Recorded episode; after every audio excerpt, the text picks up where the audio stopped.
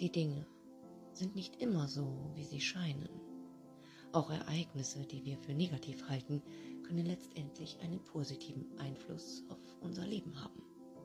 Zwei reisende Engel machten Halt, um die Nacht im Hause einer wohlhabenden Familie zu verbringen. Doch die war sehr unfreundlich. Sie bat den beiden noch nicht mal einen Schlafplatz im Gästezimmer an.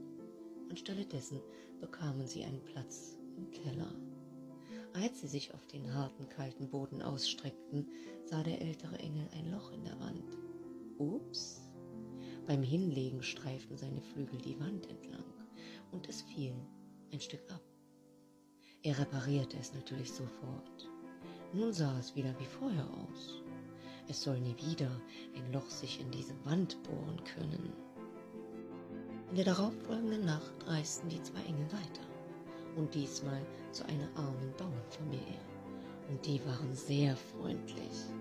Sie baten sogar ihre eigenen Betten an und schliefen aber selbst im Stall. Und die Frau kochte den beiden Engeln noch etwas sehr Leckeres, bevor sie schlafen gingen. Also die Gastgeber davor haben sie hungrig in den Schlaf gehen lassen. Am nächsten Morgen hörten die Engel ein Weinen. Der Bauer und seine Frau haben ihre einzige Kuh verloren. Ihre Kuh, deren Milch ihr einziges Einkommen gewesen war, lag nun tot auf dem Feld. Der jüngere Engel schaute den älteren Engel an und fragte, Wieso? Wieso hast du das zugelassen?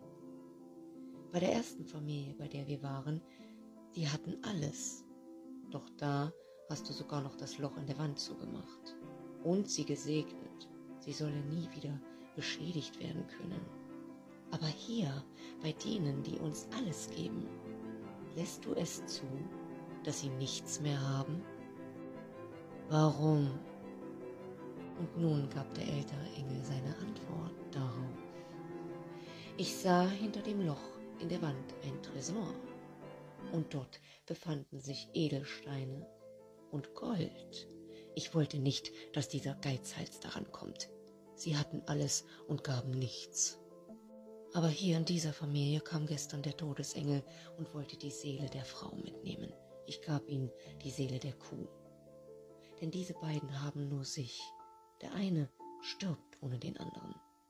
Reichtum ist für diese beiden keine Kuh, kein Geld, kein Gold, sondern Liebe.